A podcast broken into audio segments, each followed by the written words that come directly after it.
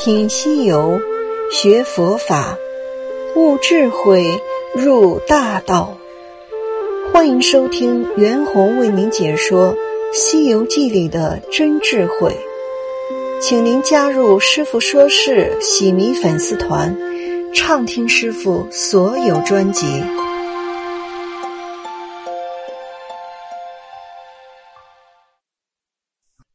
西游记》故事。告官，寇洞道：“诗状如何写？”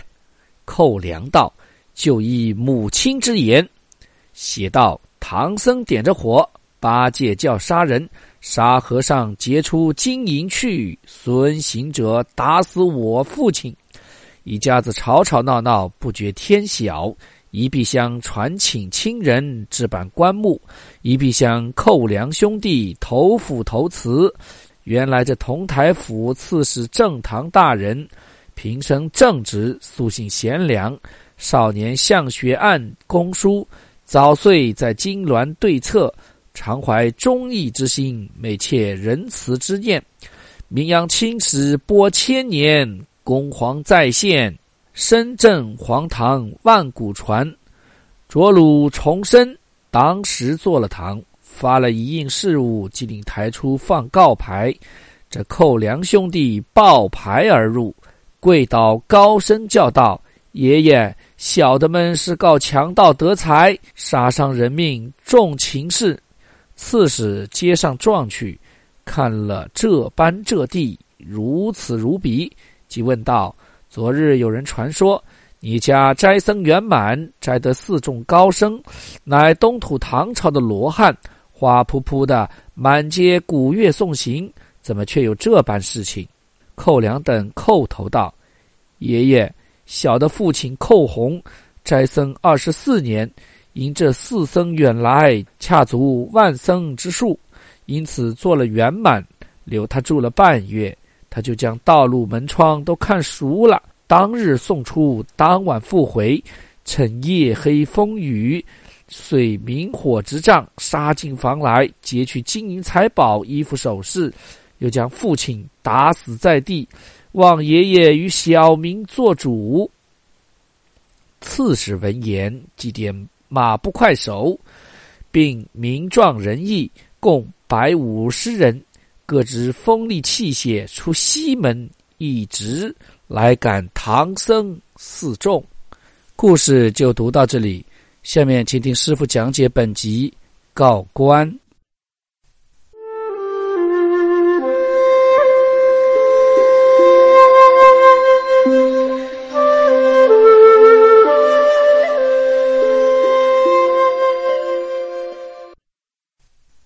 大家好，我是严红，现在依旧给大家讲解《西游记》。那么，寇员外被强盗给杀了。强盗呢，把他们家里的东西都偷走了。那个时候啊，寇员外的老婆对他的儿子、对他的家里人说啊：“来抢我们家的几个强盗是唐僧四人，啊，是唐僧的徒弟跟唐僧他们蒙着脸来的。”啊，他说他是亲眼看到他们怎么样抢，怎么样把寇员外给杀的。那当时呢，那个寇员外的两个儿子也相信啊，那他们就去报官了。报官之后，官家一听啊，原来是东土来的和尚到这里来抢劫，啊马马上就啊向前去追抓他们了。那这里这个这节课的题目叫告官。那为什么寇员外的老婆啊要说这是唐僧他们抢的？他看得清清楚楚啊。这个问题，我们要来探讨一下。怎么说呢？我们邪不修行的人啊，如果说我们没有真正的修行呢，呃，也等于就是这个人是很容易撒谎的，很容易随着自己的业，随着自己的习性来做一些事情，对吧？那么实际上，我很容易按照自己的起心动念来做确定。那么我们现在宗教当中很多的宗教徒的玄妙的。起因其实呢也是这样，因为没有真正的修行，那自然就没有真正的智慧。那自然他会迷信邪庙。那么这里的寇员外的老婆其实也是这样。其实寇员外的老婆开始对唐僧他们很有信心，因为寇员外供养了唐僧四人半个月，唐僧他们要走，老太太出来说：“我也供养你们半个月。”然后呢，他的两个儿子说出来也要供养半个月，那唐僧没办法，一定要走。所以呢，那个时候，寇夫人觉得唐僧四人不给他面子，主要是不给他功德，不让他种福田。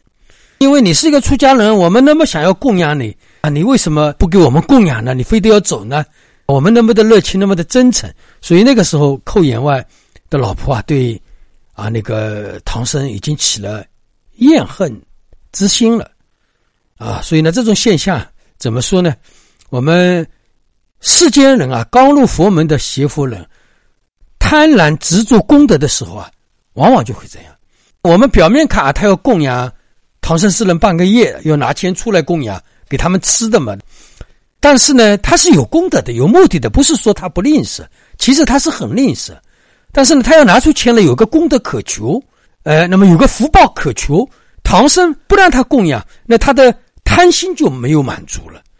所以呢，他就对唐僧生起了嗔恨心啊。那个时候他就有了嗔恨心，所以寇夫人看到这个强盗，那实际上呢，他也想到了，可能是应该送唐僧的时候，这个排场太大了，把强盗给招来了。强盗那个时候也说啊，你怎么会没有钱呢？你们供养一万个出家师傅，对吧？你怎么可能没有钱呢？对吧？呃，所以呢，他就随着自己的确定说，冤枉唐僧四人了。那么实际上呢，他是满足自己内心的自私而已。这个实际上连邪庙都谈不到的。那么我们佛教徒这些人啊，基本上也都是一样啊。比如说我们，呃，特别是净土法门里面啊，那些呃，不管是年纪轻的、年纪大的都一样。反正是净土法门里面难得出现一个有政治政见的，基本上就在那里谈仙说庙。那么他们的谈仙说庙是随着而来呢？完全是随着自己心里的执着而来的，他心里执着啊，我要念佛，我要到往生极乐世界啊，我要怎么样怎么样？那么然后呢，他又想杀自己的存在感啊。他在外面去聊天的时候，你我他就会觉得自己谈仙说妙的去讲啊。他说我们昨天做了一个梦啊，我梦见了佛菩萨，梦见了阿弥陀佛啊，然后跟我传了一个什么什么法啊。当然我那个时候好像也做过这样的事情啊，呃，刚刚入门的时候。梦里面的事情他会添油加醋，可能这个梦都没有，就是他自己编出来的。另外，有的时候出了一点违言啊，他会说：“那那天呢，我做了一个梦啊，哪个鬼来警告我，叫我这个事情不要做，我不相信做了，那现在真的是这样了啊。”他会这样想。有的时候呢，说祖宗给我托梦啊，他们在那里很苦啊，要我们烧点金元宝等等啊。呃，有的时候说。啊，然后我的小孩子考上大学了，多亏我的祖宗托梦，他们在阴间保佑他们，所以那个孩子怎么样了？这些都是都是我们念净土的人是最爱说。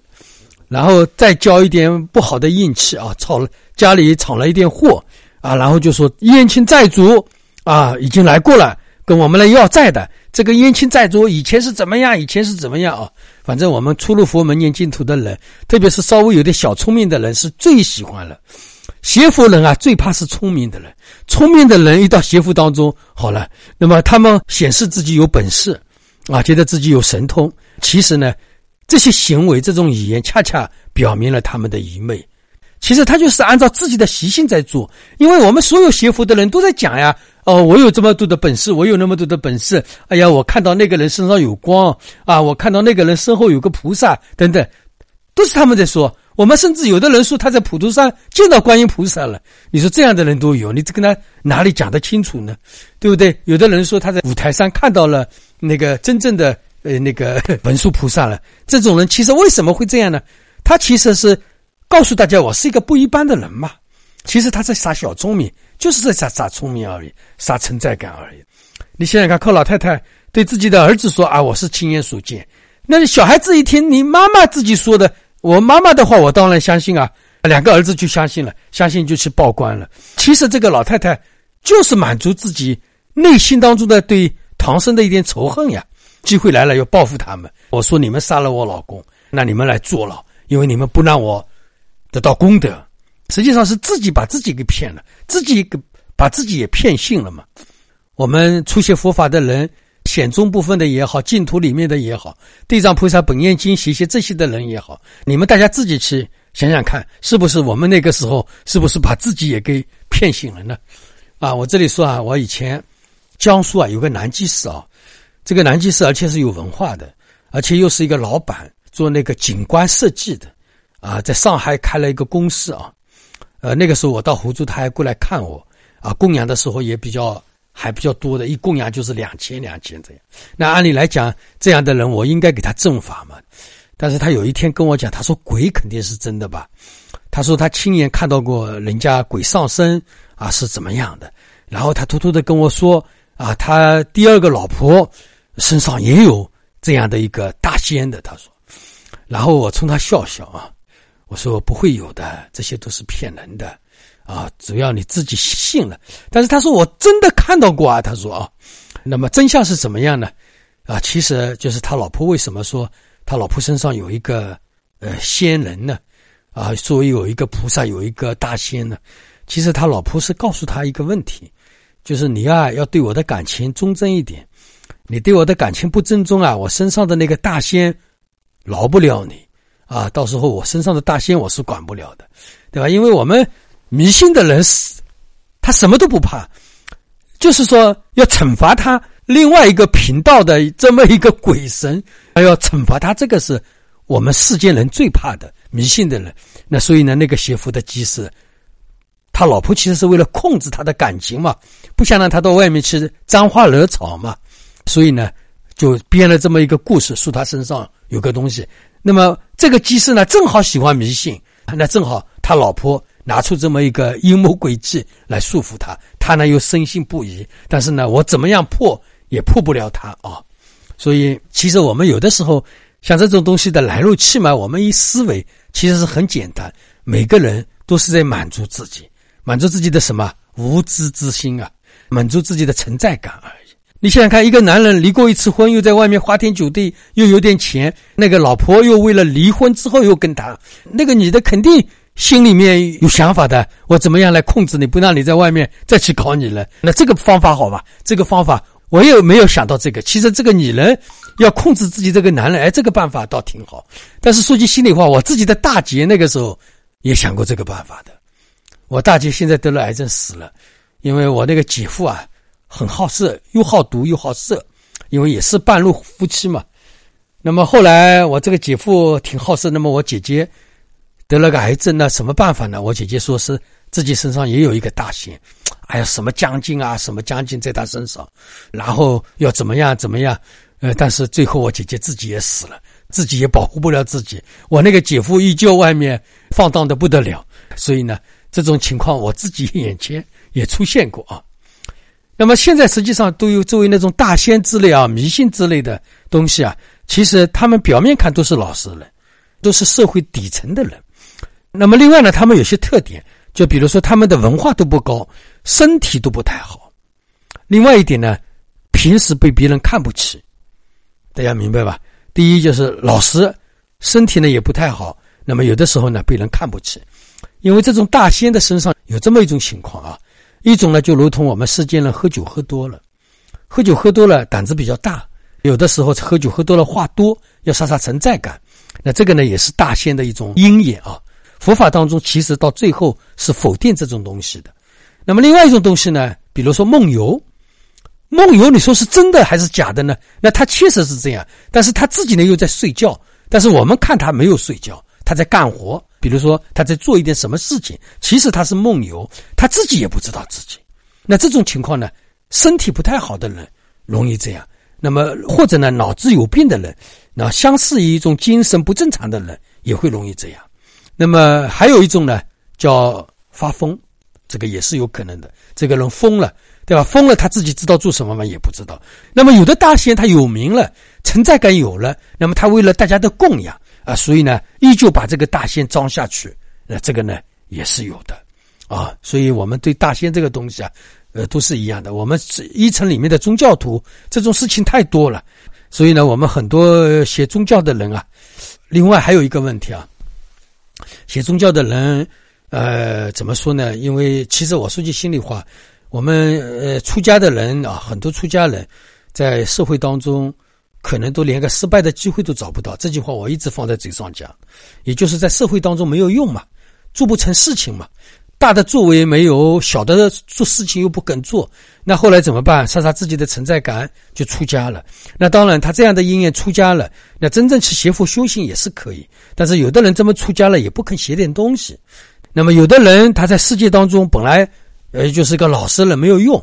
那么他想呢，呃，通过宗教，呃，来彰显自己。那这种人的话呢，好像一些宗教，稍微写点迷信，写点宗教，马上这个人就会炫耀自己。谈仙说妙，因为他主要的目的就是显示自己的能力啊，做给大家看。那么，所以呢，在佛教的最后当中啊，像这样的出家人也好，一层的宗教也好，包括我们所谓的大仙也好，我们一层念阿弥陀佛的那些人也好，这种思想到最后全部是要看得清清楚楚，你才能成佛的啊。所以呢，我在这里利用这样一个寇夫人啊，要冤枉唐僧四人说是强盗。这里面给大家讲起来，啊，主要的一个问题，寇夫人就是前面他要得到功德，这个呢，我们出学佛法的人也是这样，很执着功德。其实他拿钱出来不是真正的布施啊，不是真正的供养，他是拿出来谈功德。但是呢，我们很多宗教徒都是这个样子，看看他们很大方，其实呢，他是有目的的。所以呢，这种供养到底有没有功德，那也等于就是说做了一个坏事，种了一个善根而已。好，就像《金刚经》里面讲到的子树及太子一样啊。好吧，这一集就到这里。